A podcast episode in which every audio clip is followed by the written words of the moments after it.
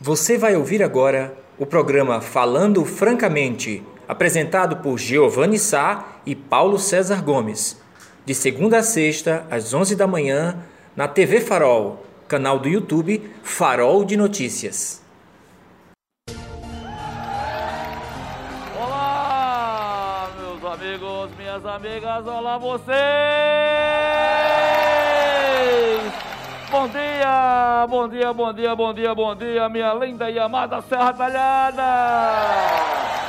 Bom dia, bom dia, bom dia, meu lindo e amado Sertão do Pajeú, nordestinos e nordestinas. Sintam-se todos e todas abraçados e abraçadas. Estamos iniciando nessa malemolência que você já conhece, esse encontro que é quase sagrado e nada profano entre nós e vocês, vocês e nós, nesta terça-feira. É, terça-feira quente aqui em Serra Talhada, mas é mais um dia de vida. Hoje é três, é? Quatro, cinco, três, seis. Tem três, eu tô muito atrasado. Hoje é 6 de julho. É bom nos encontrarmos novamente, graças a Deus, graças ao Papai do Céu. Agradecer sempre porque ele é o arquiteto do universo, ele é quem monta esse xadrez, que é bacana viver, é muito bom, resistir é também bem melhor. Está munido, está munida de bons pensamentos, de pensamentos positivos, de pensamentos elevados, para que a gente possa é, se tornar cada dia um ser humano melhor, porque o que o mundo está precisando, a gente, a gente são de pessoas melhores, pessoas com mais energia positiva. A gente está precisando de pessoas que pensem mais positivo, que sejam mais solidárias, pessoas que sejam mais amáveis, pessoas que sejam mais gentis. E aí eu lembro, na década de 90, é, quem viveu essa época, lembra do profeta Gentileza? Era um velhinho, barbudo, que andava nas ruas do Rio de Janeiro, com uma placa desse tamanho, parecia um profeta, não é, bem bacana, de roupa branca, e ficava passando nas ruas do Rio, é, entrando nos ônibus, entregando flores, e com uma placa que dizia gentileza gera gentileza. É, ontem eu vi uma matéria que relembrou, nesse final de semana, que relembrou é, a passagem de gentileza, e gentileza deixou um legado, inclusive é, foi feito até um filme baseado na história do profeta Gentileza. E eu ressuscitei a mensagem de gentileza agora, porque, meus amigos minhas amigas, num Brasil onde mais de meio milhão de pessoas padeceram é, pela, pela desgraça da Covid, no Brasil onde nós temos um presidente que parece mais é, um cavalo, onde só costuma dar patadas, no país onde o governo não dá lições de gentileza, muito contrário, muito pelo contrário, prega o, a, o armamentismo exagerado, prega a violência, prega o povo armado, a gente precisa fazer uma contracorrente, a gente precisa fazer uma contraofensiva, a gente precisa fazer uma corrente espetacular do bem, porque a energia positiva que está aqui irradia em mim, irradia você, não é? E a gente, no mínimo, pode se proteger do mal olhado. É. Você acredita? Eu acredito. Eu acredito. Não é à toa que as grandes rezadeiras do nosso sertão, né? Quando nós éramos pequenininhos, meus avós, minha mãe, meu avô, minha avó, hoje algumas pessoas têm esse hábito, né? Quando vê uma criancinha com dificuldade, com doentinha, é, ainda tem gente que ainda hoje leva para rezadeira, para o rezador, que diz, ó, essa criança tem um quebranto, tem um mal olhado, alguém teve na sua casa. Isso, isso eu acredito, eu sabe que eu acredito nessa sabedoria, porque eu vivenciei isso muito bem. Eu, tu acredita, Chibata? É, eu vivenciei isso muito bem. Assim como tem a energia negativa, a positiva, gente, que nos ajuda a vencer barreiras, pensar positivo, perder o medo. Ó, a energia positiva faz com que a gente perca o medo de vencer, de, de, de de encontro a coisa que a gente acha que, é, que pode nos prejudicar. E a energia negativa, ela pode nos derrubar. Então, É esse o recado de hoje que a gente quer no momento difícil da nossa humanidade. Hoje, meus amigos, é, nossa, nossa convidada hoje, daqui a pouco, vai ser presencial. Teremos uma entrevista bacana com a secretária de Educação de Serra Talhada, dona Marta Cristina. É, Marta, que vem fazendo um bom trabalho. E nós, nós queremos iniciar esse debate, vai lá sua interação pelo chat, começando já questionando. Vamos fazer um debate do ponto de vista pedagógico e filosófico. O que será o que será da geração pandemia, do ponto de vista da educação? O que é que vai acontecer quando tudo isso acabar? Se Deus quiser, vai acabar, saravá. Mas o que, o que é que vai, o que é que está se plantando, o que é que se vai colher com essa geração que eu estou chamando de geração pandemia? Que é a geração dos meus netos, de Maria que tem 12 anos, de Pietra que tem 6, o Igael ainda não está na escola, mas desses meninos e meninas, adolescentes e pré-adolescentes que estão nos bancos escolares à distância, o que é que vai frutificar dessa história? Né? A gente vai saber de Marta, inclusive do ponto de vista que ela pensa sobre isso, a gente vai bater o centro com isso. E do ponto de vista também de, de projeção para o segundo semestre, Ontem ela teve uma reunião com os vereadores, os vereadores da bancada do governo a convocaram para uma conversa e a gente vai saber, inclusive, o que é que rolou nessa reunião de ontem, tá bom? Então esse é apenas um dos assuntos que nós vamos tratar no programa de hoje que está bacana, porque você merece coisa bacana, tá certo? Mandando um abraço aí para todos vocês, Dona Célia Novaes, que eu a vi já hoje pela manhã, Dona Jacilda Siqueira, o Anjo Bom da Vila Bela, o casal Nota 10, o comendador lá do, do da, da, Vila Bela LW. Eita! Segura a Lula! Dona Lucinha! Lá em Recife, Marcelão, olha! Olha, dona Deia, demora! Joélia Vasconcelos, vamos embora, menina, pega na minha mão, pega. Chibata, dá um freio aí, Chibata. Ontem nós tivemos a partida de futebol da imprensa com a prefeitura. Não chamaram ninguém da gente, se lascaram. Não chamaram ninguém do farol. Chamaram o Ed e, e, e como é o nome? De Dadá, mas é do, chamaram pelo jeito da bola. Levado de 6 a 3. Liguei pro treinador hoje. Meu amigo Francis Maia, ele está vendo? Não chamou eu nem PC, nem se o Chibatinha nem Brega Funk. Se lascaram. Hã? Não, mas não, não vale a pena não, não. Vai ir, pra ir assim de última hora. A gente queria uma convocação e fazer uma matéria.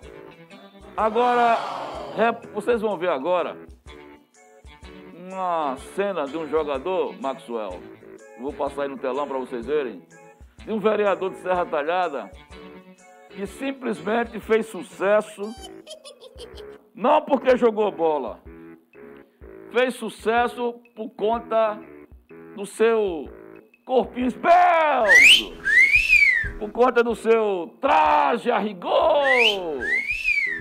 E observem vocês como se. Não jogou bola, piroca nenhuma, mas estava lá.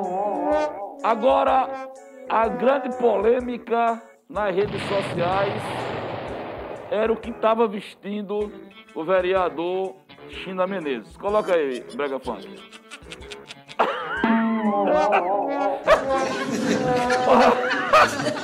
Estão dizendo, e aí eu queria que vocês participassem, tire da, da tela não. Estão dizendo que o vereador China Menezes estava de calcinha.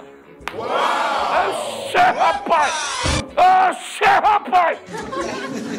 Será que é? Eu perguntei a ele. Eu perguntei a ele, ele disse, não, é uma cueca de copinho. Mas rapaz, agora repara só. Tá vendo? Ô, ô, ô, Max, tu tinha coragem de tu ir numa situação dessa, rapaz? Ó, ó. Tá, tá na regada. Ó, oh, pode dar mais. Dá mais um close aí, Brega Funk. É, não, aí vai no máximo, né? Mas o senhor acha que ele estava de calcinha? Eu acho que não. Eu perguntei a ele, ele estava de cueca. Agora é uma cueca tão pequenininha, o, o vereador China, e, sinceramente, eu vou deixar a PC chegar aqui para fazer uma perguntinha a ele sobre isso também. Pode tirar. Bom, esse é o primeiro flagrante da noite de ontem. Agora tem um primeiro flagrante no dia de hoje, que é mais uma integrante da família Farol foi vacinada. Eita, glória, glória, aleluia. É, a nossa Martinha, a Martinha do Contato Publicitário, recebeu a vacina hoje. Eu acho que foi a, a, a Janssen, né? Deve, deve ter sido, não tenho certeza. Mas é mais uma integrante da equipe que aos poucos vai se imunizando. E todas as vezes que alguém for na equipe aqui vacinado, a gente vai passar, porque nós defendemos a ciência, nós defendemos o SUS, nós defendemos a vacina. E que vocês vão ver agora é a Marta, que é a nossa chefe de departamento publicitário, que também foi vacinada hoje pela manhã. Solta aí, Brega Funk.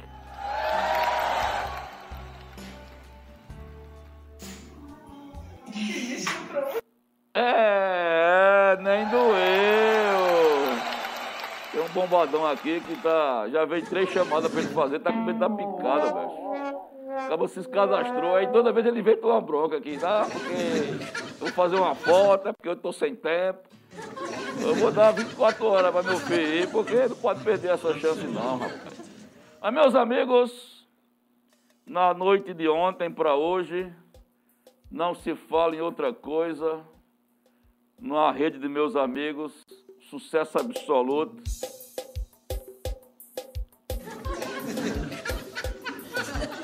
Olha, dona Jacilda, só no sapatinho. Mas o melô da rachadinha que nós fizemos aqui ontem já é um sucesso. E olha que não entrou oficialmente na, na, na rede social, não. Na TV Farol, não. Está de forma informal. E pediram Hoje já, tive, já recebi três pedidos para repassar o melô da rachadinha. Eu sou o rei da pisadinha e Bolsonaro é o rei da rachadinha. Vamos ver esse belo balé. Eu, o grande, eu sou espetacular. Eu sou o único. Eu sou o rei da pisadinha. E ele é o rei da rachadinha. Solta aí. Mostra esse trecho aí, Chibota, esse trechinho aí. Vou, dizer a vocês como é que vai ser.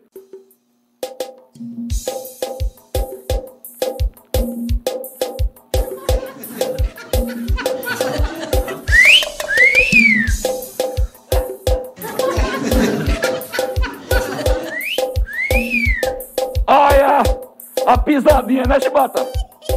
É a pisadinha. Jair Bolsonaro, Jair Bolsonaro, eu sou o rei da pisadinha.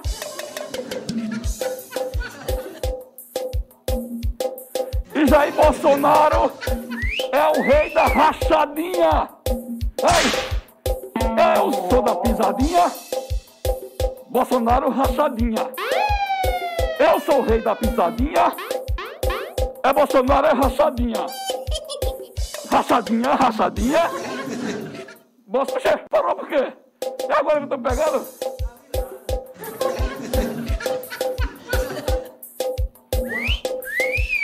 Oi, Bolsonaro é rachadinha. E eu sou da pisadinha. Bolsonaro é rachadinha. E eu sou pisadinha.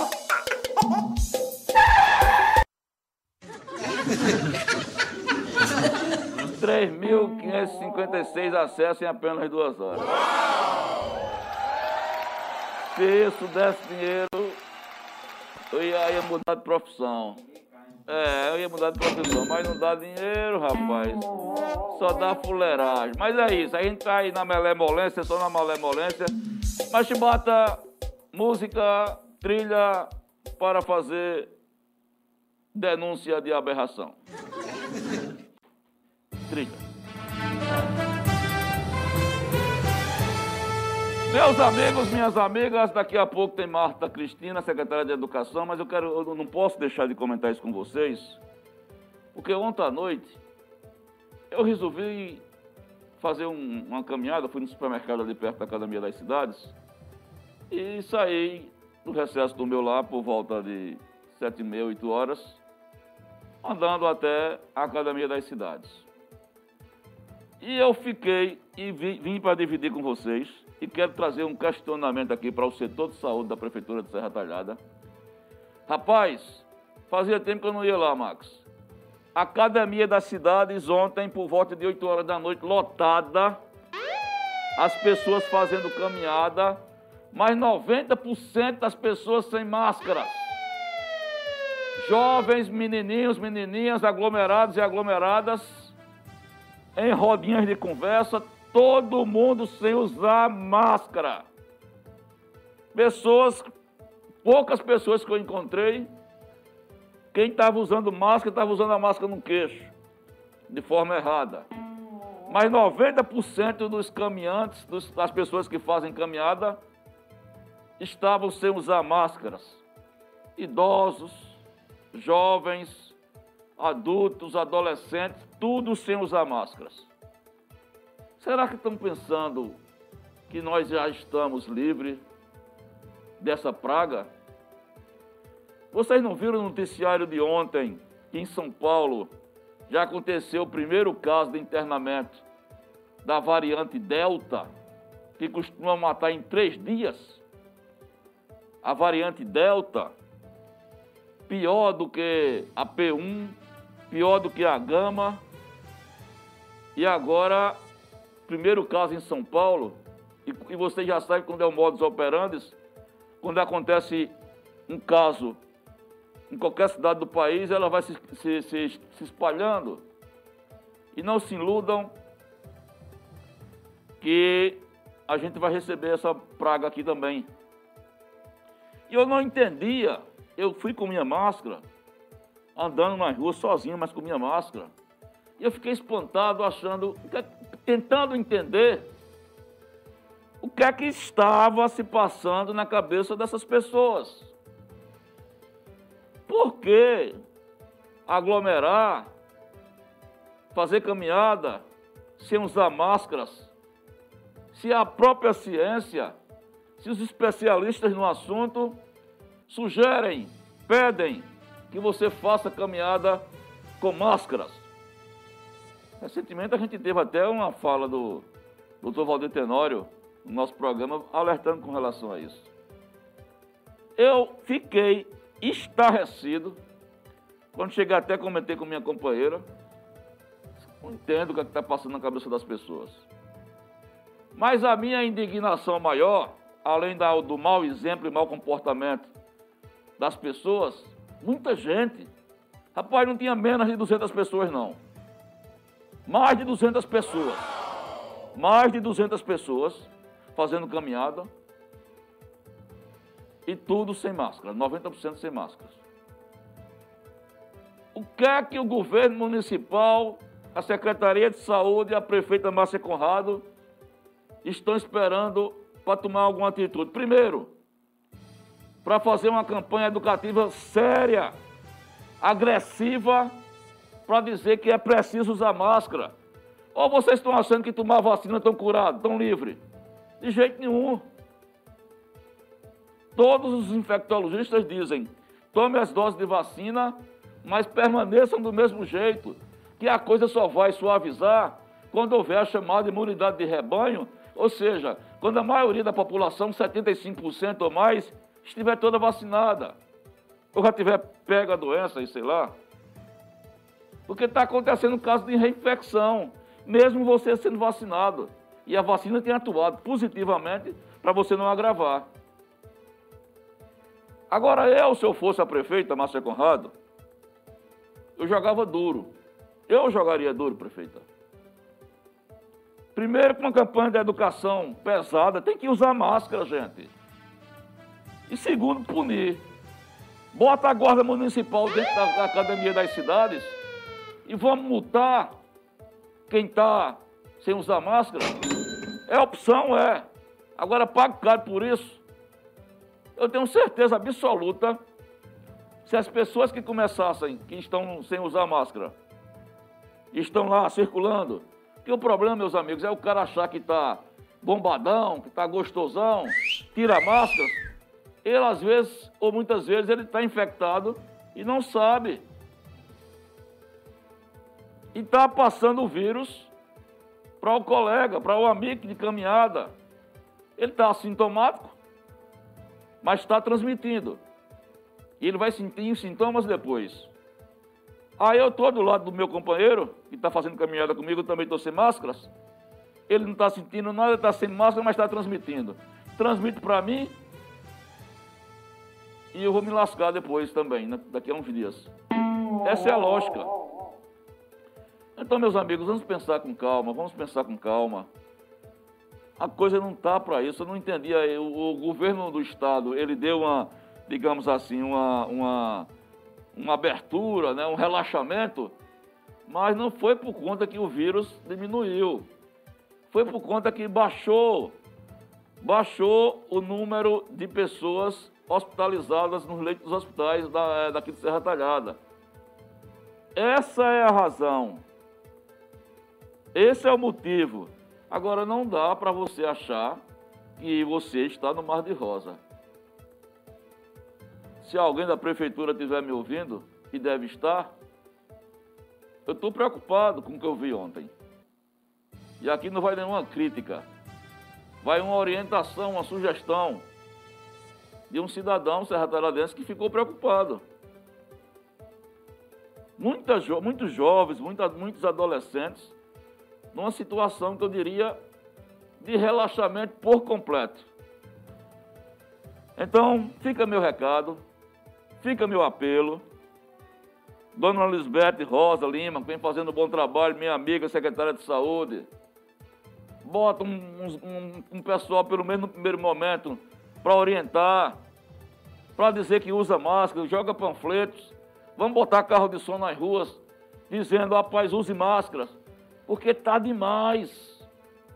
Eu fiquei espantado com o que eu vi ontem. Eu juro a vocês, eu fiquei espantado com o que eu vi ontem. Bom, é, são 11 horas e 31 minutos, são 11 e 31 minutos. É, já chegou aqui a, a secretária é, e a gente vai conversar com ela daqui a pouco. É, Marta, você pode interagir, tá? Não, pelo chat, com perguntas, com colocações, enfim, com o que você achar que deve participar, que aqui o programa é democrático, né? Mas antes da gente sair, deixa eu dizer para vocês, porque está chegando a hora do almoço, está chegando a hora do manjare, e esta hora é sagrada porque nós vamos falar da Comedoria do Sertão. Bora! Comedoria. Oh, meu Deus do céu, falhou. Eita!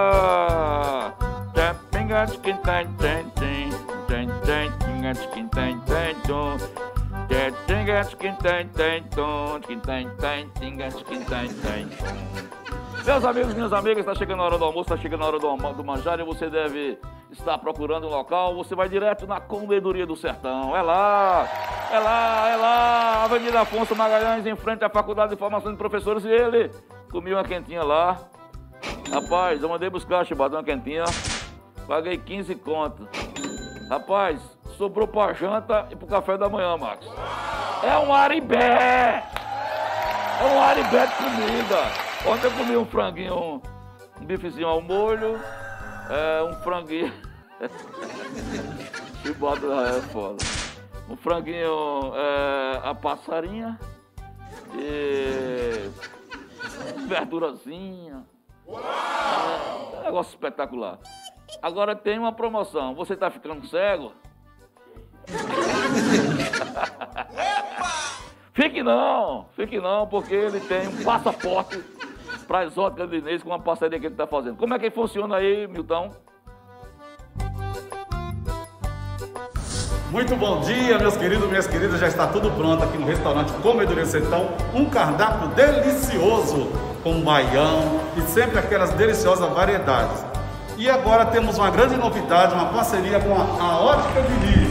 A cada refeição que você fazer aqui, você vai ganhar um bolso no valor de 50 reais Você vai fazer o seu óculos na Ótica Diniz e através aqui do restaurante Comedoria Sertão, com essa promoção, você vai ter um desconto de 50 reais. Está aqui os talheres embalados com embalagem da Ótica Diniz. É bom demais. E lá, você chegando lá, meu amigo, é aquele espaçamento, álcool já em todas as mesas, luvas, álcool, aquele cuidado todo. E um abraço para as meninas, seis mulheres maravilhosas, num atendimento espetacular. Eu recomendo alimentação de qualidade, um precinho que cabe no seu bolso. É a Comedoria do Sertão. É bom demais, Júnior. Agora nós vamos, amigos, dar uma freada no Shopping Center. Abra suas portas. Metrô.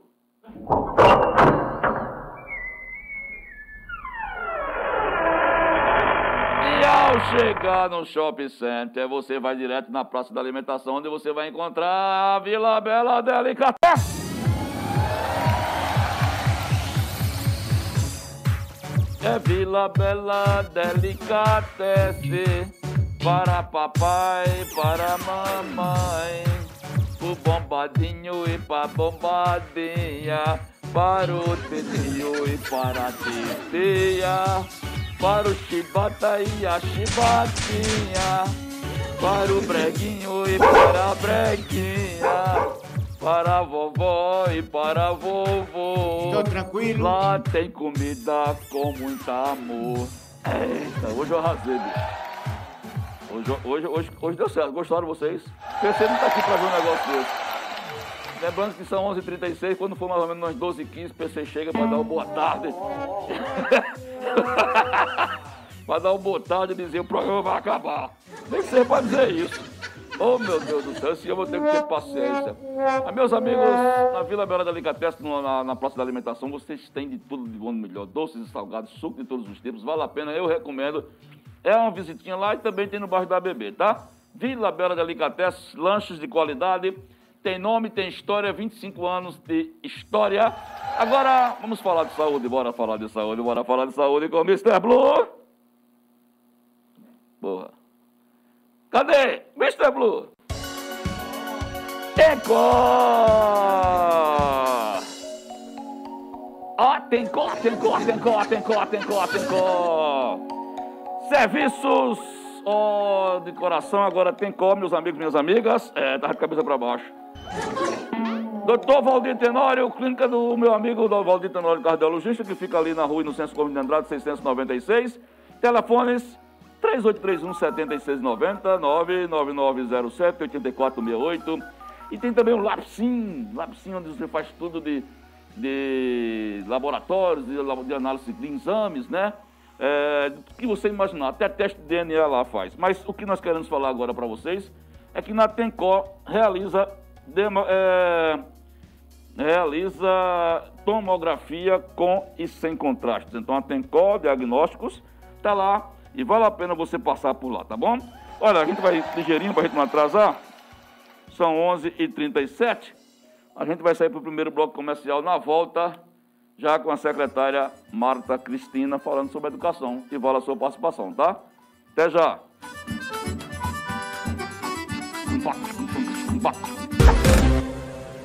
Olha nós aqui outra vez, voltando aqui no segundo bloco. É, meu companheiro de bancada está atrasadinho hoje, mas ela não, ela já está aqui, muito pontual. Fazia tempo que nós não conversávamos com ela e chegou numa boa hora que muitas coisas estão acontecendo, né? O final do semestre. E como eu disse a vocês, a gente está tendo aqui a honra de receber a secretária de Educação, a Marta Cristina, gente boa, que vem fazendo aí um trabalho muito bom, desde a gestão anterior, né? A gestão do Duque, né?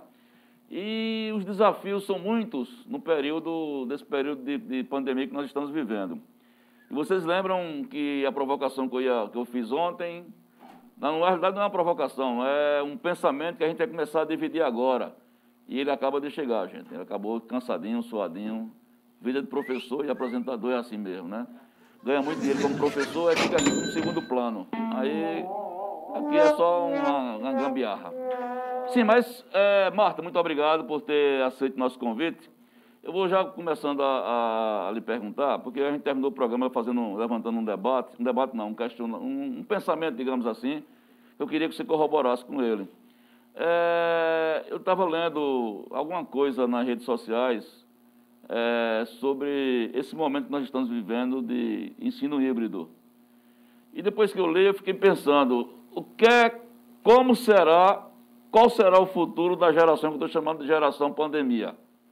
Minha neta, de, 13, de 12 anos, Maria, Pietra, de 7, pré-adolescentes e adolescentes que estão se dividindo nessa história do remoto. Eu tô, digo isso por experiência própria, porque dentro da minha casa a, Maria tem uma série de dificuldades e, e, tem influenciado, inclusive, no boletim escolar dela, de forma negativa, né?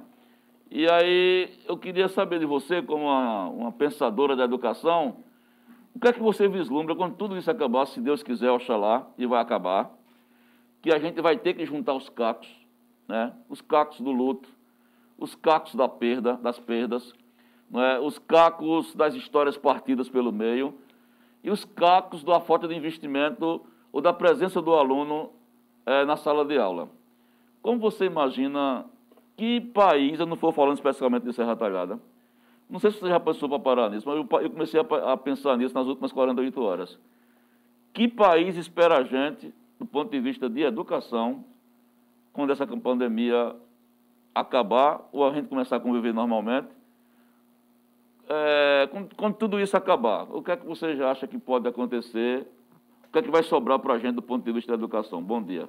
Bom dia, bom dia, Giovanni. Bom dia, PC, meu colega. Bom dia a todos os telespectadores do Farol. Bom dia a todos que fazem o nosso governo, a nossa educação. Giovanni, parabéns pela reflexão. Parabéns mesmo. Você não ser de educação, apesar de, de ser jornalista né, e ter até essa obrigação de ter a sensibilidade nesse olhar, nesse pensar. É, coincidentemente, hoje pela manhã, é, estávamos eu, é, a prefeita Márcia, o ex-prefeito Luciano, fazendo entrega de de uns equipamentos de EPIs hum. lá na Nossa Senhora da Penha. E fizemos um ato simbólico com alguns poucos pais e era essa a fala. De que não é, é muito, é o mais importante, né? mas que não era apenas a vacina que nos favorecia um retorno seguro. Uhum. Porque quando a gente fala em segurança, e eu creio que você entendeu o, o, ponto-chave da coisa, PC mais do que, mais do que, que você sabe do que falo, uhum é, a gente fala no socioemocional, a gente fala na, na questão de como nós vamos receber essas crianças, como nós vamos receber esses professores depois de juntar os cacos. Uhum. Sobre a pandemia, a geração pandemia, a gente sabe que o vírus não vai mais embora. Eu, eu penso assim, cá comigo, que a gente precisa rezar, pedir muito a Deus que não apareça um novo vírus, uma nova cepa, que a gente consiga controlar o que Isso. aqui está situação nossa aqui, né? Exato. E aí eu vou tentar te responder de uma forma muito prática sobre os danos, sobre é, essa coisa do ensino híbrido, que é um assunto que dá muito pano para manga, principalmente porque nenhuma rede pode ser comparada à outra neste caso. Mais de 900 crianças que Serra Talhada tem na rede pública municipal no segundo ano, é, em 2021. Perceba que eles entraram no primeiro ano em 2020. Hum em 2021, eles estão no segundo ano, porque primeiro porque no segundo ano não reprova mesmo, né, do primeiro para o segundo, e segundo porque nenhuma, nenhum aluno é, das redes públicas foi reprovado ano passado no país. Dessas 900 crianças que deveriam, deveriam estar lendo é, fluentemente em junho de 2021, apenas 50 delas até dois meses atrás liam fluentemente. Das 900? Das 900. São mais, um, é mais de 900 um pouco. É a faixa etária de, quanto, de quantos anos? Sete anos de idade. É, Aí entenda, de dessas, dessas 900 crianças, algumas delas poderiam até estar lendo mais, outras menos, mas por via de regra, pelo menos metade dessas 900, 500 crianças deveriam estar lendo fluentemente.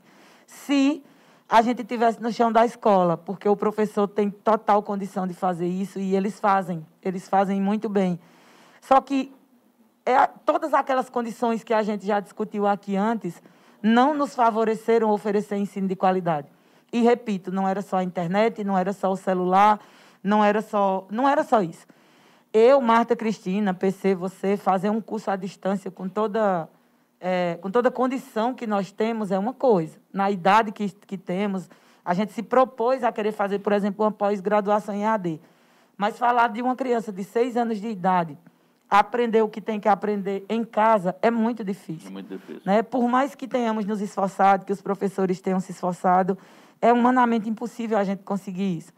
E aí, sobre ensino híbrido, né? É a proposta, é o que a gente quer. Sei que você vai me fazer essa pergunta daqui a pouco sobre, a, sobre o retorno. É, eu falava hoje com a dona Cecília, acho que eu já falei nela aqui, é secretária de Carnaíba. É, hum. Carnaíba, por ser um município menor, por ser uma rede é, que vem há muito mais tempo se organizando em termos de educação, né? como todo mundo sabe, Carnaíba também é uma referência em educação. É, ela vai conseguir é, colocar o ensino híbrido de uma forma muito legal lá. O modelo de Carnaíba não se aplica para Serra Talhada. Quantos professores eu teria com dois vínculos? Como que eu posso chegar num belo dia de sol e dizer, olha, vocês vão fazer essa semana assim, semana que vem assim. Eu preciso entender que meu professor precisa de apoio, minhas escolas precisam de apoio, minhas escolas precisam de ajuda. Eu preciso acolher essas pessoas primeiro para poder é, saber como vai ser.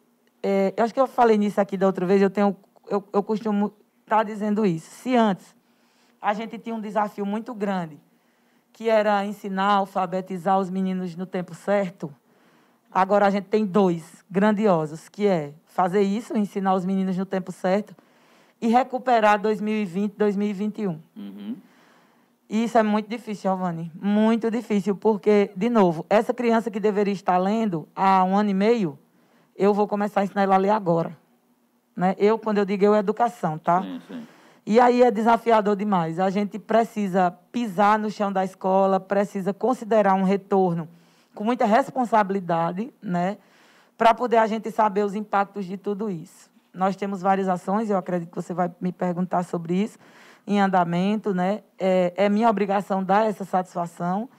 E aí a gente espera que as coisas vão dando certo. E eu tenho dito também assim: a detentora da resposta, das respostas, não sou eu a gente precisa construir junto governo, família, a classe, os, os meninos, a equipe. A gente precisa construir as respostas para como vai ser é, o pós-pandemia na educação juntos. É um bom debate. PC, boa tarde, companheiro. Bom dia ainda, né? É, bom dia, meu caro bom Giovanni. Dia, PC. Bom dia, Marta. Está é, numa correria, você bem sabe. Todo mundo. É, nós estamos agora no fechamento do ciclo do EJA, Educação de Jovens e Adultos. E, enfim, é aquela briga porque há muito, muitos problemas é, de, de, de, é, alunos que estão afastados e a gente tem que incluí-los. E tem sido uma demanda bem complexa porque a gente está fechando o CIEP, né? Na verdade, era para ter fechado ontem. Estamos aí, é mensagem da diretora, da adjunta, secretária, técnica e gestão, coordenadora pedagógica, minhas amigas, que graças a Deus a gente se entende muito bem, mas tem todas uma demanda, então está bem corrido. É, Marta, é, sobre esse, esse momento, é, que é único para a educação. Eu acho que na, na, na, história recente a gente não tem nenhum episódio parecido.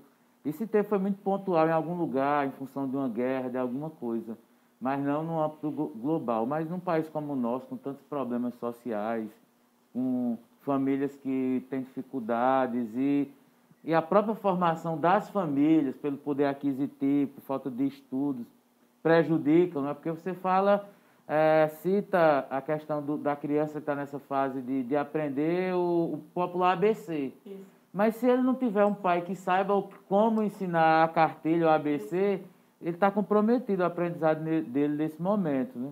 E essa coisa de estar dentro da sala de aula é fundamental. Então, para a gente que, que é, é da educação, sabe o quanto é preciso, às vezes, a atenção com o aluno. E hoje a gente não tem essa forma no, no modelo híbrido. Ah, dentro disso tudo, é, eu te pergunto lá para frente. Eu acho que a questão híbrida ainda vai continuar, porque certamente alguns pais é, ainda vão optar, até ter um cenário mais tranquilo, de ficar com os filhos no remoto. E aí a escola não pode negar, pelo menos no momento, isso. Né? Mesmo que volte a, a aula presencial, até porque muitos professores estão se vacinando, então acho que lá para setembro a gente vai ter é, a maioria dos professores já vacinados e vão retornar para a sala de aula ainda teremos o ensino híbrido, que é uma opção do, do, do, dos pais.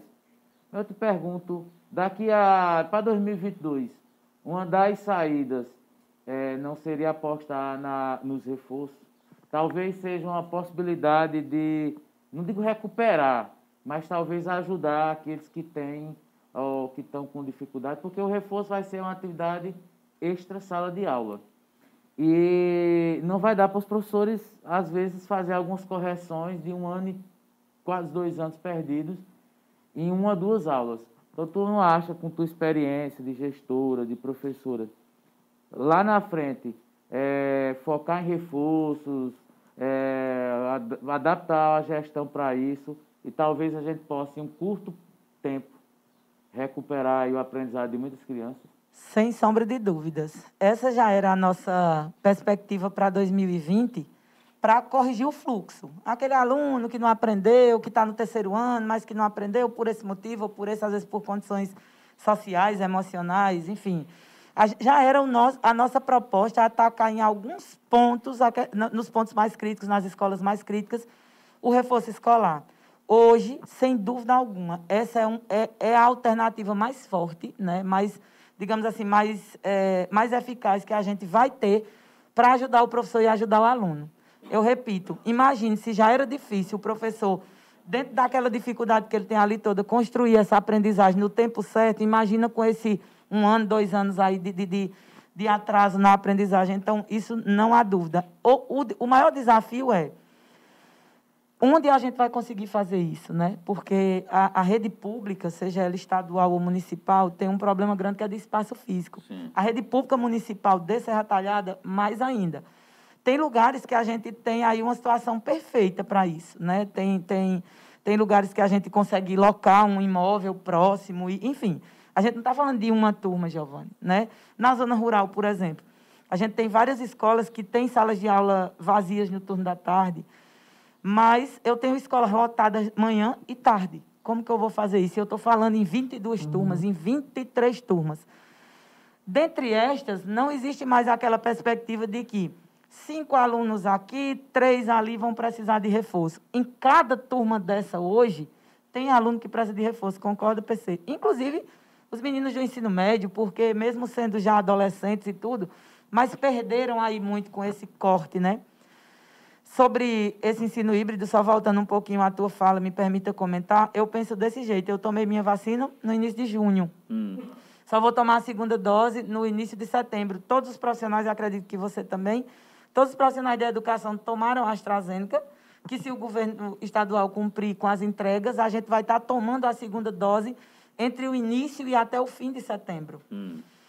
E os pais precisam de ter essa opção. Eu falava nisso hoje com poucos pais que a gente recebeu lá na Nossa Senhora da Penha, porque eu tenho pais de 20 anos de idade, de 15 anos de idade. A gente não sabe se, paralelo à vacinação de professores, esses pais também estarão. Então, se o pai de 20 anos de idade, de 30 anos de idade ainda não estiver vacinado, quando a gente voltar hibridamente, porque é essa a perspectiva e eu acredito que isso vai durar muito tempo e graças a Deus que tem isso, né? E, e assim, daí você concorda comigo, eu creio que surgem outras dificuldades para o professor trabalhar com duas realidades. Isso, é entendeu? É Perceba Muito que mais trabalho. É, ele está hoje com uma turma fisicamente, mas aquele pai que não foi vacinado, que não se sentiu seguro, como Até o PC colocou. Própria, a própria criança pode ter comorbidade. Claro, claro. Né? Eu pego, não, certeza. Os meninos que têm comorbidade, a gente tem levantamento disso.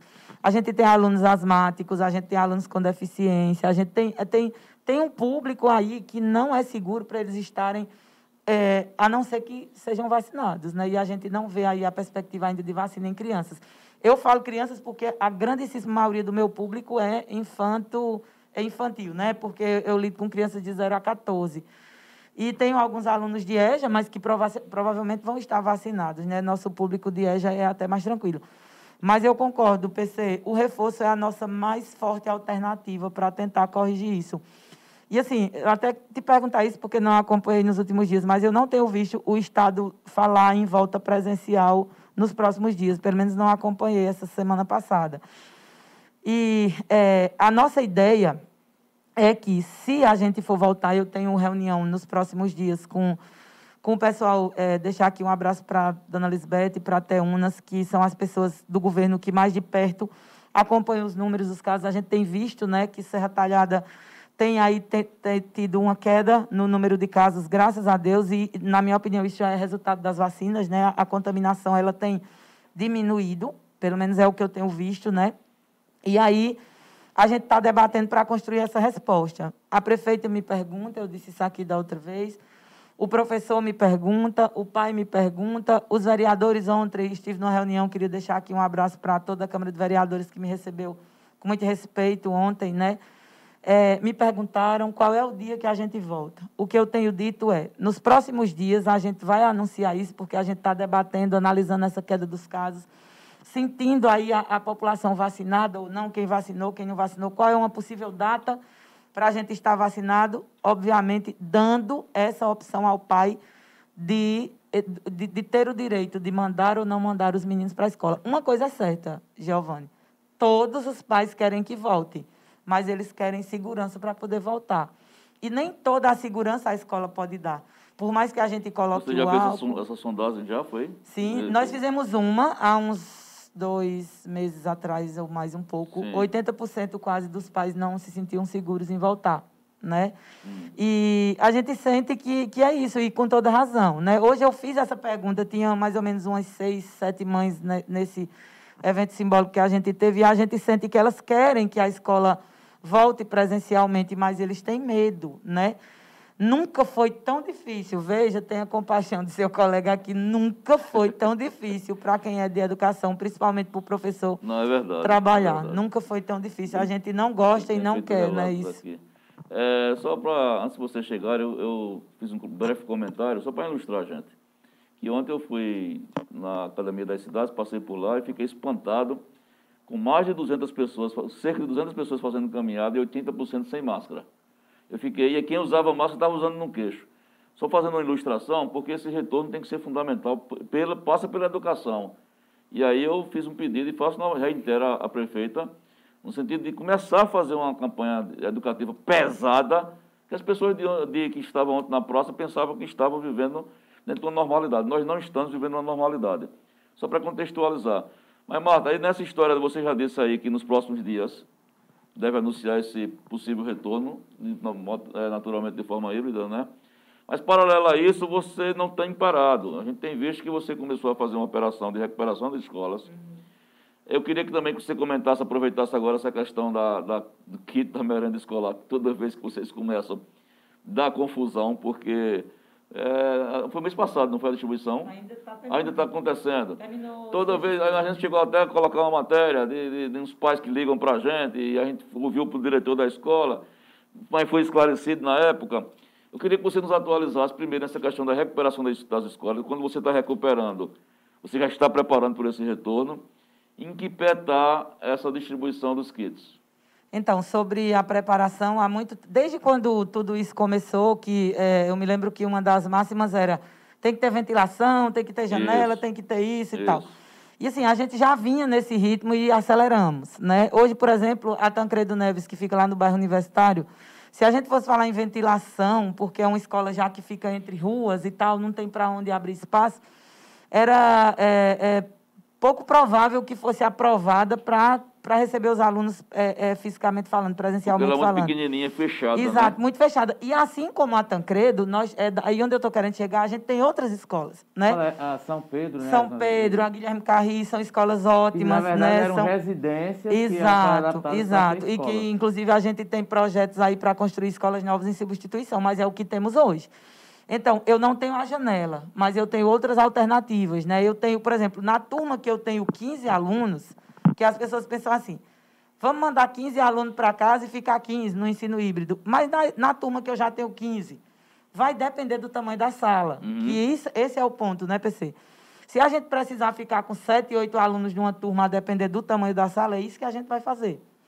E aí, tem escola que eu não posso abrir janela, tem escola que eu não posso fazer nenhuma adaptação. É, a gente vai julgar isso junto com os órgãos sanitários competentes, principalmente com a vigilância sanitária, com, com a, a Secretaria de Saúde, para saber se aquela determinada escola tem ou não tem condição de voltar. Eu acredito até em Serra Talhada, sabe? Em algumas situações em que a gente continue remotamente com determinada escola, talvez a gente precise é, fazer isso, a depender do espaço físico daquela escola, como é o caso da São Pedro, né? Não estou dizendo que a São Pedro vai ficar claro, remoto. Claro, não estou dizendo isso. Eu estou dizendo que a gente precisa avaliar, né? É, a gente conhece municípios aí que começaram e tiveram que recuar uhum. por conta do aumento dos casos, então a gente precisa ter muita cautela nisso. E é, a gente tem feito essas adaptações. Hoje eu tenho 11 escolas, Giovanni, digo isso assim com maior tranquilidade. Tenho 11 escolas que eu nunca coloquei uma mão de cal. Eu disse isso aos vereadores ontem com muita tranquilidade. Em três anos e meio que eu estou aqui, eu nunca coloquei uma, um pincel de tinta, porque eu não tive ainda condições. É, mas se, eu, se você imaginar aí que eu tenho 65 escolas, então é muito pouco tempo. O negócio pra, é menor, né? É, exatamente. Mas não quer dizer que essas 11 escolas, que ainda não tiveram é, é, adaptações, reformas, vou nem falar em adaptações, que não tiveram melhorias, elas não, este, não tenham condições de receber, porque são, às vezes são escolas grandes, é, bem ventiladas, escolas da zona rural, na maioria das vezes e tal. É, e a gente aí pretende né, chegar esse, esse, esse dia com tudo arrumadinho. Mesmo aquela primeira escola que eu reformei em 2018, 2019, ela precisa de reparos e precisa de melhorias novamente. Então, esse fluxo de, de, de melhoria nas escolas, na estrutura física, ele é constante. O nosso foco hoje é justamente a questão das adaptações. Uhum. Fora isso, a gente está adquirindo lavatórios, é, totens, esses EPIs que a gente já, que já virou rotina na nossa vida. Eu entrei aqui no seu corredor, está tudo certinho ali. Então, é essa realidade que você vai encontrar na escola. Mas isso vai muito além do que o que a gente imagina. Eu disse isso aqui da outra vez e vou repetir. Eu pego 15 meninos numa turma de 30 e boto numa sala bem ventilada. Lá na Malhada, nossas salas de aula são ótimas. E quando os 15 meninos estiverem dentro de uma van, entende que não é só a questão do espaço físico da sala de aula, a gente vai ter que ter protocolo de entrada e de saída do transporte. Transporte da zona rural, né? É, a gente pensa, como todos os municípios, eliminar o intervalo, o recreio, como a gente chama, é, pelo menos para as crianças, definitivamente nos, nos, primeiros tempos, nos primeiros dias, para a gente ver como é que fica. Não sei como funciona com os adolescentes, mas o, o, o, o protocolo de convivência dentro da escola é o que mais nos preocupa. E aí, o que dá certo? para essa escola A não dá certo para a escola B. Né? Então, a gente é, elaborou uma cartilha, vocês vão conhecê-la depois, né? Ela está em processo de, de, de, de, como é que chama? De, de impressão Sim, né? Na, na, gráfica. Hum. E nessa, essa cartilha, ela trata desde o socioemocional, de como a gente deveria receber o professor, o aluno, o pai, o gestor, o menino, principalmente, até como que vai ser a distribuição da merenda? Como que o aluno, quem vai sair primeiro, quem vai sair segundo, quem vai receber essa merenda agora, quem vai receber daqui a pouco? É, os protocolos de segurança em cozinha e tudo mais. É, então, tem muita coisa para a gente debater e, a, e, até esse retorno híbrido, eu acredito que se você me der a oportunidade, eu peço para voltar aqui mais vezes, para cada tema a gente tentando esclarecer sim, sim. e exaurir. Né? É. Sobre os kits de merenda, é, de novo, né? É, é, existem coisas que não dá muito para comparar como às vezes as pessoas dizem com razão, né? Tal município entregou, tal município não entregou, e enfim. Eu sou muito tranquila com isso. Primeiro, Giovanni, porque a gente sempre, sempre cumpriu muito além, muito a mais do que o que a gente recebe do governo federal. Isso é assunto batido aqui já, você sabe disso. O que a gente recebe, o que a gente investe é, é três vezes mais do que o, do que, o que, que a gente recebe. Esse ano, é, nós entregamos um kit por aluno. O ano passado, a gente priorizou as crianças, como diz o, a normativa, que deveriam ser atendidas às escolas, às famílias prioritárias, especialmente públicos de Bolsa Família e tal. Ano passado, a gente entregou quase 11 mil kits, né? É, mas tínhamos mais de 12 mil alunos, ou seja, entende-se que aquele aluno que tem uma renda melhor, ele não recebeu kit, e realmente foi isso que aconteceu. Esse ano, não. Para acabar a polêmica, a gente está distribuindo para todas as famílias, né, considerando o direito do aluno e, e tudo mais. Não dá mais de 11 mil. 12.276 alunos nós temos então, todos e, todos eles. Se não recebeu foi porque não quis pegar, mas Entendi. a gente foi entregando e tipo faltava cinco alunos que não foi pegar, não foi pegar e nunca foi. A gente remaneja para outra escola, enfim, o, os kits eles é, a nossa meta era, era alcançar todos os alunos com o kit. Um kit muito bom, diga-se de passagem. Eu sei que é muito simples para mim dizer isso, que tenho assim um, um, uma vida confortável nesse sentido, mas um kit muito bom que não faz vergonha a ninguém, não chega a ser uma cesta básica. Eu não vou aqui dizer que sim, mas se aproxima muito disso. É, terminamos a entrega semana atrasada, se não me engano, semana atrasada, passado ou atrasada, e estamos já providenciando o próximo kit, porque agora é a nossa equipe que embala, isso não estava no acordo com o fornecedor, essa questão de, de da embalagem, uhum. do empacotamento e tal, que antes a gente recebia tudo prontinho. Esse ano a licitação foi um pouco diferente. e é o correto, e é a nossa equipe que embala, à medida que já vai embalando, já vai mandando para as escolas, tendo cuidado aí com esse protocolo todo. Então, já estamos planejando a entrega do segundo kit, nós começamos as aulas em março. É, a gente passa um mês para entregar na rede toda. Certeza, isso é humanamente impossível a gente fazer em menos tempo que isso. Agora, entenda. Quando eu estou embalando esse, eu já estou pedindo o próximo, uhum. né? E agora a gente vai entregar um kit da agricultura familiar, que é aqueles 30% que são obrigatórios, que a gente precisa comprar. Vamos tentar entregar o, os alimentos da agricultura familiar o menos perecível possível, batata, é, macaxeira, enfim, esses produtos que cenoura, que, que não se estragam tanto.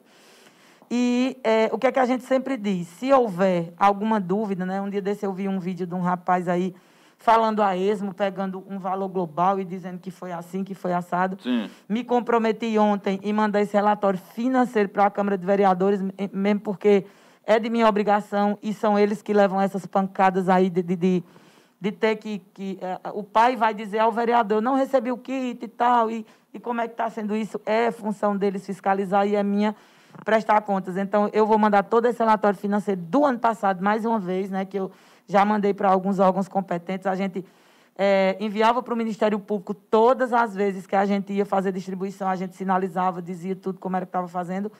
E ao a Câmara de Vereadores, a gente vai entregar esse relatório financeiro de tudo que foi investido, comprado, tudo dire, direitinho. Né? Exatamente. E já vão, estamos preparando a entrega do próximo kit, Giovanni. Bacana. É, PC, tu vai perguntar, mas é eu queria que tu desse uma olhada também nas participações. É, geralmente, quando Marta vem, tem algumas participações. É, muita gente você... dando muitos parabéns. Né? Duas questões, é, Marta. É, inclusive questões relacionadas aqui, que eu acho que são muito pertinentes, duas, duas perguntas. Mas eu queria que você é, desenvolvesse aí mais ou menos o que é está plane, é, sendo planejado nesse retorno. É, como vai se dar a, a, é, o sistema híbrido? O que é que você imagina que vai ser possível? O professor vai estar na sala de aula e ele vai mandar pelos grupos, ou depois do horário de aula, você já tem ideia de como é que vai ficar mais ou menos essa, essa distribuição de, de, o de atividades? O nosso maior desafio é justamente o professor que tem dois vínculos, né? A gente sabe que uma pessoa que tem dois vínculos não está ali se divertindo. Está trabalhando e é muito, né? A gente trabalha por necessidade. Então, assim, o ideal seria, né?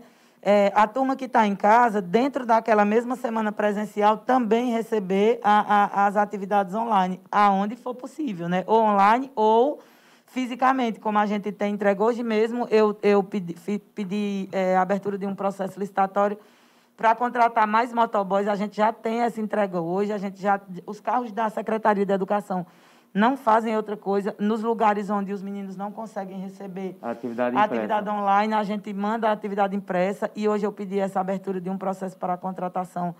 É, você, é, já tem, você já vem entregando sala sim, de aula? É? Sim, sim. A gente já entrega tenta chegar em todos Na os alunos. Rural, é? É, sim, é o aluno sim. que não tem internet. Que não tem internet, que não tem um celular, a gente entrega impressa, né? O professor deixa conosco, ou deixa na escola. no primeiro semestre todinho. E, sim, sim. Na verdade, desde o ano passado, a gente já começou e esse ano a gente intensificou. É possível que haja algum aluno que a gente não consiga chegar, mas o nosso esforço, inclusive o maior esforço dessa história toda da entrega da atividade por meio físico é dos diretores escolares, né, dos gestores escolares, eles vão olhando um a um qual é o aluno que está recebendo, qual não está, e tentando e dialogando.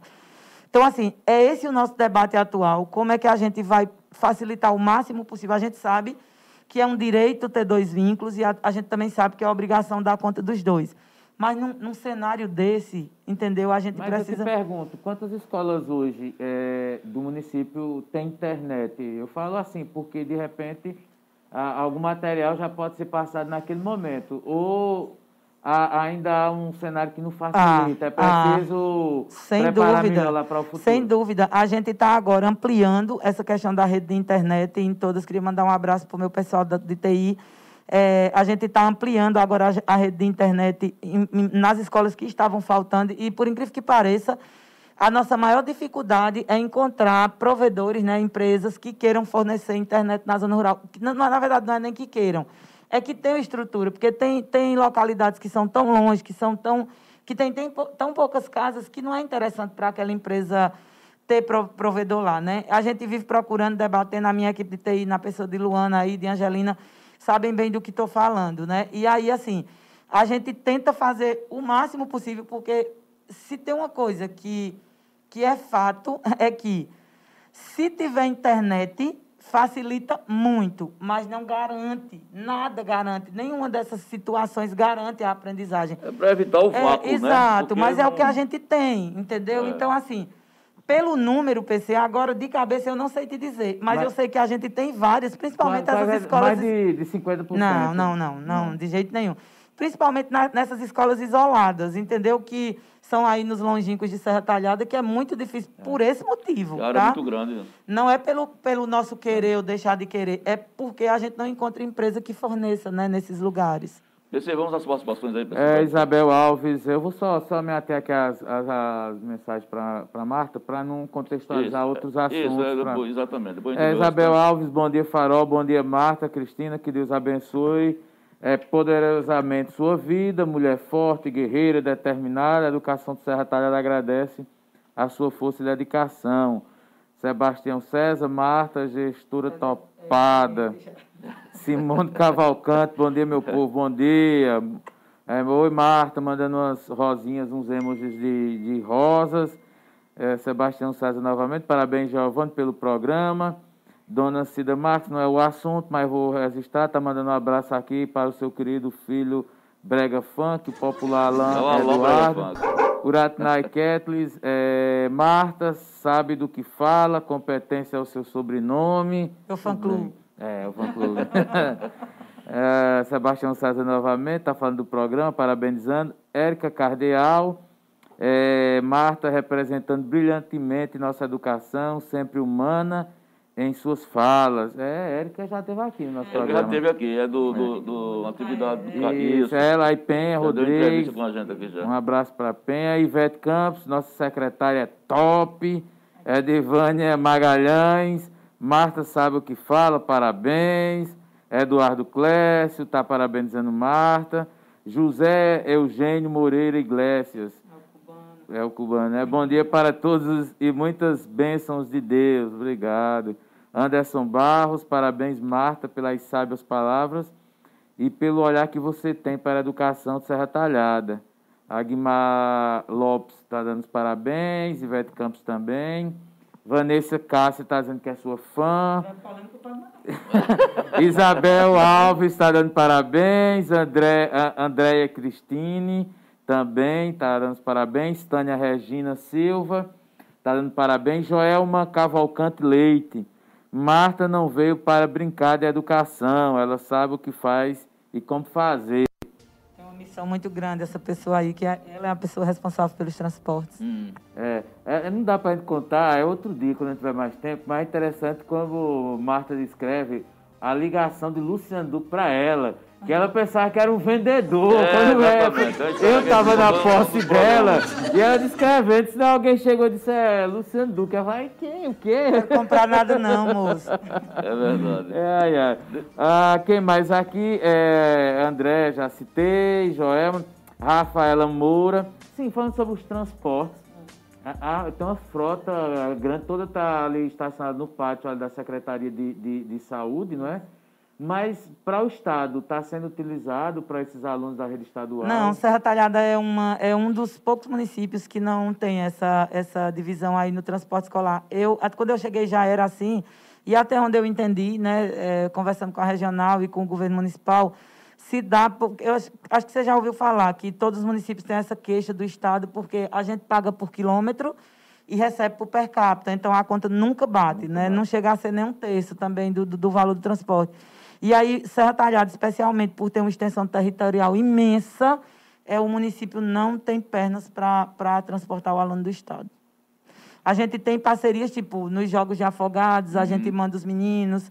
Sempre que a regional, nossa relação Aqui com a regional é muito boa. É isso. Mas nós tem, ainda tem pessoas? É, tem. Rodrigo Sermo dando os parabéns. É, Manfredo Aldir Vitoriano está dando os parabéns também. Luísa de Marilac Rodrigues de Souza está dando parabéns. Ana Maria, bom dia, Ana Maria, do bairro Universitário. É, o programa está de parabéns. Débora Viana, é, parabéns ao Estado do Paraná. Graças a Deus está voltando ao presencial, vamos confiar. É, Mero Ferraz, está com a carinha feliz aqui. Érica e Eduardo Kless também estão dando os parabéns. Débora Viana, acho é, é interessante essa pergunta. É, espero que seja talhada, volte logo, as, é, volte logo as, as escolas particulares, um dia presencial, um dia online. Pergunta a você se há a possibilidade do município adotar esse sistema, que talvez não seja, não sei se é o viável. Um dia seria presencial, o outro dia remoto. É possível? É, a gente está debatendo se um dia sim, outro não, ou se semana sim, semana não. PC. A gente pensa no, na condição de trabalho do professor, entendeu? É. Assim, se a gente entender junto com eles que é melhor trabalhar com essa turma uma semana presencial e semana que vem alternando por semana, talvez seja melhor para construir o processo, né? Durante uma é. semana presencial, talvez é, seja ah, melhor. Só uma pergunta mais técnica, com base nisso, Marta. É, é, mas não, não, seria também prejudicial a alguns alunos, digamos assim, ele, ele teve aquele conteúdo uma semana. Aí ele vai passar aquele vácuo. Digamos que tem uma série de conteúdos que ele precisa de continuidade. Eu falo mais português e matemática, uhum. digamos, né? Uhum. Que você tem que ter. É, será que é, é, é, nesse sentido não ia atrapalhar? Você acha que. Então, é esse o nosso debate. Inclusive, quanto mais você fala, mais, mais eu, eu acumulo ideias aqui e a gente é, tem escutado muito. O, o debate é justamente esse. Se o prejuízo para o professor, para o aluno, é menor, semana sim, semana não. Uhum. Porque, digamos assim, o, se o professor está com essa turma, essa semana, presencialmente, é, suponhamos, sei lá, na sexta-feira, é, esses, esses, essas atividades podem ir junto com os alunos para casa para eles realizarem semana que vem. E semana que vem eu recebo a outra metade da turma. Eu digo metade na maneira de falar, claro. porque vai depender do tamanho da turma, né? Aí semana que vem eu recebo os outros alunos, entendeu? Então, assim, de que forma a gente vai ocupar, entre aspas, que não é só isso, ocupar os alunos quando eles estiverem em casa? Quando a gente pensa num processo de uma semana, que, de novo, ainda está em debate, em debate é porque a gente pensa que o professor pode começar esse assunto hoje e ter uma semana para fazer um planejamento melhor para terminar, ou pelo menos para dar uma continuidade melhor. Entendeu? E semana que vem, aquele mesmo assunto, de uma forma diferente, trabalhar com o restante da turma. Agora, é, se eu penso, PC, pensa comigo, eu, como professora de língua portuguesa, eu começo um assunto hoje. Já é meio que assim, claro, né? Claro. Acho que tu fala até porque a nossa, a nossa experiência é por disciplina, sim, né? Sim. É, pensa num, num, num, num, professor de anos iniciais. Começa um assunto hoje com um menino de 7, 8 anos, aí só vai retomar esse assunto quarta-feira. O, o dia da semana não são pares, né? São ímpares, então uns alunos vão ter mais, é, mais dias do que outros. Então a gente está apostando mais nessa ideia semanal. E Claro. Não sei se vocês vão me fazer essa pergunta, mas eu já vou me adiantar aqui. Quando? Quando a gente vai fazer isso? Assim que eu puder, eu volto aqui para dizer setembro, outubro, se houver essa possibilidade, eu creio para outubro. Mas é, a gente pode também decidir por só fazer isso o ano que vem. Vai depender muito. Do retorno. De, sim, do, do retorno é, presencial. Era justamente né? isso que eu queria encaixar, porque dentro do calendário vocês estão de férias. O, isso, no município está de isso, férias. Isso, A gente retorna no calendário, julho, no recesso. recesso. É. O calendário retornaria em agosto, dia 2 de agosto, hum. se não me engano. É, em, aliás, é, nós estamos em julho, né? É. Retornaria em agosto. Se eu não me engano, é finalzinho de julho. Pronto. Aí até lá você ainda vai estar estudando. Porque a grande Isso. expectativa que quem está assistindo do papai Exato. e da mamãe é, é ter uma volta. luz Exato. e quando vai voltar. Uhum. Mês de agosto ainda vai ser de, de pensar. Isso. Você quer tomar uma decisão. É porque, na verdade, além de tá pensar, o ciclo da vacinação. É, além de pensar o ciclo da, da vacina dos profissionais em educação dessa retalhada só, se então, conclui então, em setembro. Não volta. Não. Até setembro não, não volta. Não. Se voltar, porque depois é vai concluir a segunda Exatamente. dose da, da, da Exato. E só volta quando tiver todo mundo vacinado Exato. e até setembro não volta. Exatamente. Entendeu? Eu só vou separar aqui uma pergunta. É, tem muita gente, eu quero até agradecer, a gente chegou a quase 100 pessoas. Ah, que bom. Online, é, uhum. um, e muita gente aqui, muita gente mesmo. Por isso que eu disse a ela aqui, Marta, você tem que vir que é sucesso. É, é, é top. É, é que, ó, vocês, vocês economizando nas polêmicas hoje, viu? Ah, não, é, é só para tirar uma dúvida aqui de, de um amigo, para, é, que sempre acompanha, é o Joséval Alves, é. Ele disse o seguinte: boa tarde a todos. Gostaria de saber por que as aulas particulares estão funcionando normalmente e as escolas municipais não podem. Ô, Joséval, por um motivo bem óbvio, bem simples. Culturalmente falando, a estrutura, é, é, a estrutura da rede pública, seja ela estadual ou municipal, do país é muito mais aquém é, em relação à escola privada, né? A escola privada, eu tenho visto aí que, que a gente fica meio com uma pontinha de inveja branca, se é que se existe. É, o, as escolas é, privadas, elas têm até os equipamentos para transmitir aquela aula ao vivo, que seria o meu sonho, né? Que eu dependo. Em alguns lugares, talvez, talvez a gente consiga fazer isso. É, vai depender da internet e de alguns equipamentos para o aluno que está em casa eu transmitir ao vivo essa aula aqui, né? E aí o, o aluno não precisa, digamos, receber a atividade, porque ele vai estar assistindo também a aula em casa. Mas numa realidade de escola privada, onde o aluno da escola privada também tem a estrutura em casa. Né? Então, a escola privada voltou hibrida, é, presencialmente, na minha opinião, pelo que eu vejo falar, hibridamente, né? Sim. Revezando aí a Só quantidade que de esse alunos. mês de junho não ficou porque houve um decreto no início do mês de junho, aquele que fechou tudo. Por conta da- do aumento Exato. dos casos, Aí as né? aulas ficaram todas remotas até com o final do decreto. Pronto. E as escolas co- ficaram eh, funcionando também, os funcionários. Aí só a semana passada as escolas retornaram a atividades normais, eh, eh, só os funcionários. As aulas não, continuam ainda Isso, a resposta é bem simples, embora não seja uma resposta justa, né? A gente não, nenhum de nós, nem eu, nem a prefeita Márcia, nem vocês aqui, ninguém gostaria que fosse assim. Mas a gente está falando de Brasil e a resposta é bem simples, porque o aluno e a escola privada têm a estrutura necessária. Como eu falei aqui, não significa só dizer que o aluno precisa ter internet. Ele precisa. É, tu, tu falou uma coisa aí que eu acho bem interessante, ia comentar, esqueci. É, além da gente ter na escola é, pública aquele pai que nunca estudou, ou que mesmo que tenha estudado, ele passa o dia inteiro no trabalho, chega em casa à noite, não tem condição de, de ensinar uma tarefinha ao próprio filho. É, eu escutei isso há uns dias e a gente precisa levar isso em consideração. Mesmo que eu tenha um pai que seja doutor, certo? Advogado, sei lá o quê, enfermeiro, que tenha, que tenha muita formação. Aquela pessoa, ela estudou para ser advogado, para ser médica, ela não estudou para ser professor. Então, os meninos, eles têm pais em casa, eles não têm professores. E aí, muitas vezes, a aprendizagem em casa não acontece, mesmo os pais tendo formação. No nosso caso, é, eu, não, eu não poderia aqui dizer que seria a maioria, não me arriscaria a dizer, mas a gente tem até isso em números, dado o, o questionário que a gente fez, a pesquisa que a gente fez, é, grande parte dos nossos pais nem formação tem. Né? E se tem, precisa trabalhar, não tem tempo. Então, é, a rede pública, a realidade é outra no país. Né? E ainda acho que a nossa é uma das melhores. É, não menos. Só para ilustrar rapidinho, só, uh, uh, muitas vezes as pessoas não entendem. Por exemplo, às vezes eu recebo mensagem, eu mando uma atividade. Aí digo, marque a alternativa correta em relação a tal tema. Aí boto lá três, quatro opções. Eu recebo áudio de alunos dizendo assim, professor, é para marcar o X? Para a gente é estranho. Meu Deus, os alunos- mas é porque se vo- quem está na sala de aula vai, olha, é, marca, marca o X, bota um pontinho. Então, Vai a tirando a, a É dúvida o do aluno. é, aluno, né? Exatamente. É, a gente, na realidade, ela está falando assim, Marta está sempre repetindo, vocês não vão fazer nenhuma polêmica.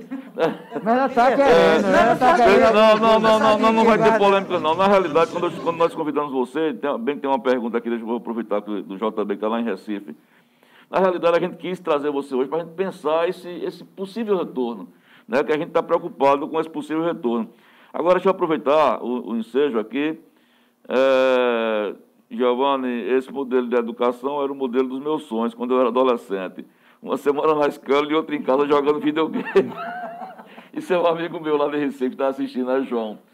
Mas eu, eu queria te dizer primeiro, só eh, antes da gente fechar, a gente está na reta final, eh, eu tive uma, uma, uma alegria bastante grande agora, um- uma surpresa agora há pouco tempo, de um admirador seu, que um cara que era mesmo da sua equipe e era muito empolgado na sua equipe, você me encontrava com ele. E eu ensinei a ele teatro, em Carnal Beira da Penha. Ele era um garoto, 7, 8 anos. Uma certa feita, um mês para dois meses atrás, eu liguei para a prefeitura e quem atendeu foi ele, é, o secretário de Educação, o Breno. Eu fiquei tão contente, Marta, você nem imagina. Porque ele, né, eu fiquei, eu- ele era meu, foi meu aluno de, de teatro, eu passei um período ensinando arte cênica lá de- de- é, na prefeitura. E Breno foi meu aluno. Esse Breno, quem é Breno? Giovanni tá me conhecendo não, que ele fala meio arrastado. Disse, Ah, rapaz, tu é doido, eu fiquei muito contente. Breno, um abraço. Era uma pessoa que lhe ajudava então, muito então, e está no cargo... então me permita, me permita, porque eu não poderia é, deixar de, de, de, falar. Breno, tá, hoje eu vi uma publicação dele, eu tenho muito orgulho ele dele. Ele continua como secretário, Continua né? como secretário, né? É, é, Breno ainda continua nos ajudando aqui, né? Ele é professor efetivo da rede. Ele, ele é passou, professor efetivo. Passou no último concurso, uma pessoa que me ajudou muito. Inclusive, se Breno vier aqui, ele tem propriedade para falar da educação de Serra Talhada, como da de Canalbeiro da Penha. E vai falar muito bem, tenho certeza. Breno está investindo no retorno é, é, presencial, está começando, acho que semana que vem, começando com os pequenininhos. E aí, sobre aquela história de comparar uma rede à outra, eu estou torcendo, Breno, de verdade, pelo seu sucesso, pelo seu trabalho, parabéns. Mas a rede de Carnalbeiro da Penha é mil e poucos alunos, não se compara a nossa. Não se compara. E a vacinação né? lá, e aí eu, eu espero, muito, eu espero muito, claro, eu espero muito que dê certo, lá. muita sorte lá, o prefeito Elizinho. Pra gente estourar e não falar de problema, fala aí dos bandidos precatórios. Que Eita, danado. É. Me deram um arroxo ontem na Câmara Municipal e, e, eu quero de novo quais, deixar... Quais são as novidades aí sobre essa Deixar história? o meu abraço aqui, a gente inclusive encaminhou um ofício respondendo isso, continua na mesma, né? Eu sei que é ansiedade mesmo porque professor, seja ele na ativa ou não, que já tenha se aposentado, é um direito, esse recurso é, é que foi nos negado no passado uhum. é nosso, né? Precisa, precisa ser distribuído com responsabilidade. A gente discutia ontem que certamente teremos muitas polêmicas quando esse dinheiro estiver nas contas, que não está, né? Ele ainda está lá, mais uma vez, sendo julgado. E, assim, o que é que a gente está aqui sempre disposto a dizer, Giovanni? Que o servidor que se sentir lesado, porque a minha obrigação é fazer o levantamento dos meus arquivos e dizer, ó, esses professores são da época. Existe um projeto, de, uma lei aprovada, na verdade, que diz quem tem e quem não tem direito aos precatórios em Serra Talhada, isso varia de município para município, né? Minha obrigação é apresentar essa lista. Se o professor se sentir lesado por essa minha lista, ele requer e a gente vai correr atrás desses direitos e dizer que assim que esse dinheiro estiver em conta, a gente vai correr para fazer o que manda a lei, né? O que o STF decidir, a gente está para fazer o mais rápido possível. Por enquanto, certamente. sem perspectiva, Sem né? perspectiva. A gente não tem notícias de quando o recurso chega para nós. Pensei a última para fechar, se tiver alguma coisa bem rapidinho. Não, é, tem muita gente... Não é, vai dar tempo para falar. É, tudo, não, né? não vai dar tempo, Marta, mas, é, enfim, tem o seu fã-clube a cada dia cresce mais. é, resistindo. Eu vou, para a gente não sair muito por baixo, Giovanni, eu vou separar aqui um camarada, é. rapaz. É Lira Neto, se não me falar a memória. Tá dizendo aqui que os jornalistas são top também. Né? Ah, tá pronto, então... aí tá certo. Pagou o ingresso, pagou o ingresso, pagou o ingresso. Fechou? Sim. Bom, meus amigos, chegamos a um final de mais uma edição do nosso encontro, falando francamente, hoje com a secretária Marta Cristina, dando um banho aí de competência. Nós vamos repercutir esse bate-papo ao longo do dia ou amanhã de manhã nas páginas do Farol, né? Ontem foi na Eu, hoje Marta, a gente está sempre trazendo um papo interessante para que você fique muito bem informado, muito bem informada. Dona Marta, muito obrigado, viu? Ah, e a Brejinho lá, tá tranquilo? Tá, teve, tá, agora tá. Teve, teve um momento é, aperreado muito, lá, né? Muito mesmo, foi né? bem crítico lá a situação, agora mas tá graças a Deus está né? mais calmo. É, agradecer a vocês, eu concordo com o rapaz, não, não é missa de corpo presente, acreditem, por favor. Mas deixar aqui de verdade, assim como eu fazia, eu visto muito a camisa de uma gestão literalmente, porque eu gosto do, do tema, né? A questão uhum. política, para mim, é uma coisa muito prazerosa de, de participar. Então, assim como com esse prefeito Luciano, eu deixo aqui a intenção é, melhor possível do coração da prefeita Márcia, que se preocupa o tempo todo com esse retorno, essas mesmas perguntas que vocês me fazem. Ela faz, opina, eu, inclusive, teimo mais ela. Ela diz, mas a gente devia fazer assim. Eu digo assim, não pode, porque ela ela é de saúde, eu de educação, e a gente se completa nesse sentido de querer o melhor para o nosso aluno, né? Uhum. Então, deixar aqui o meu abraço a ela e a todo o governo pelo apoio, dizer que nós estamos nessa luta juntos, né, para oferecer essa segurança aos meninos. Agradecer, é, é, Giovanni Maia falava muito nessa história do fã-clube, e as pessoas às vezes criticam, mas eu sei que esse apoio é muito verdadeiro, a cada mensagem aqui, a cada pessoa, a cada pai que está me escutando, a todos os nossos colaboradores, meu muito obrigado. E que, se Deus quiser, a gente vai voltar e vai dar tudo certo para a gente oferecer o melhor de nós para a população. E, e, muito sucesso aqui no programa, Giovana. A nossa equipe tem muita pauta para vocês e, e para nós é uma oportunidade. Se depois quiserem conversar para ver o que é que a gente tem, por exemplo, a, a vinda de Érica aqui. Hoje, Érica tá lá com outras ações para o retorno, a gente tem outras pessoas. Vamos trazer. Falar sobre reforço, a gente tem uma pessoa que, que sabe dizer sobre isso. Então, assim, desejar muito sucesso e que Deus abençoe a todos nós, né? Bacana, muito obrigada. bacana. Daqui a pouco é um giro da bola. Quem é hoje é o giro da bola?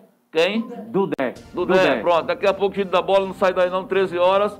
Ontem teve o programa Bodega de Som, vocês gostaram? Foi bacana, Giovanni Filho. Quinta-feira tem o retorno do Empodera, viu? Quinta-feira o retorno do Empodera, 8 da noite, com Jéssica Guabiraba e Elis, tá bom? Elis Cristina, pronto, vai complementando o Brega Funk aí. Um abraço, fique com Deus e tem matéria nova no Farol daqui a pouco, inclusive a gente cobriu o sepultamento do Seu Nelas Bicicletas e tem ainda repercutindo o incêndio é, no pátio da feira, tá? Vamos atualizar vocês com relação a isso. Daqui a meia hora tem matéria nova no Farol. Fiquem com Deus e se preparem para o jeito da bola que está chegando. Beijo. Mais tarde tem a, a entrevista de Marta aqui. Bye, bye.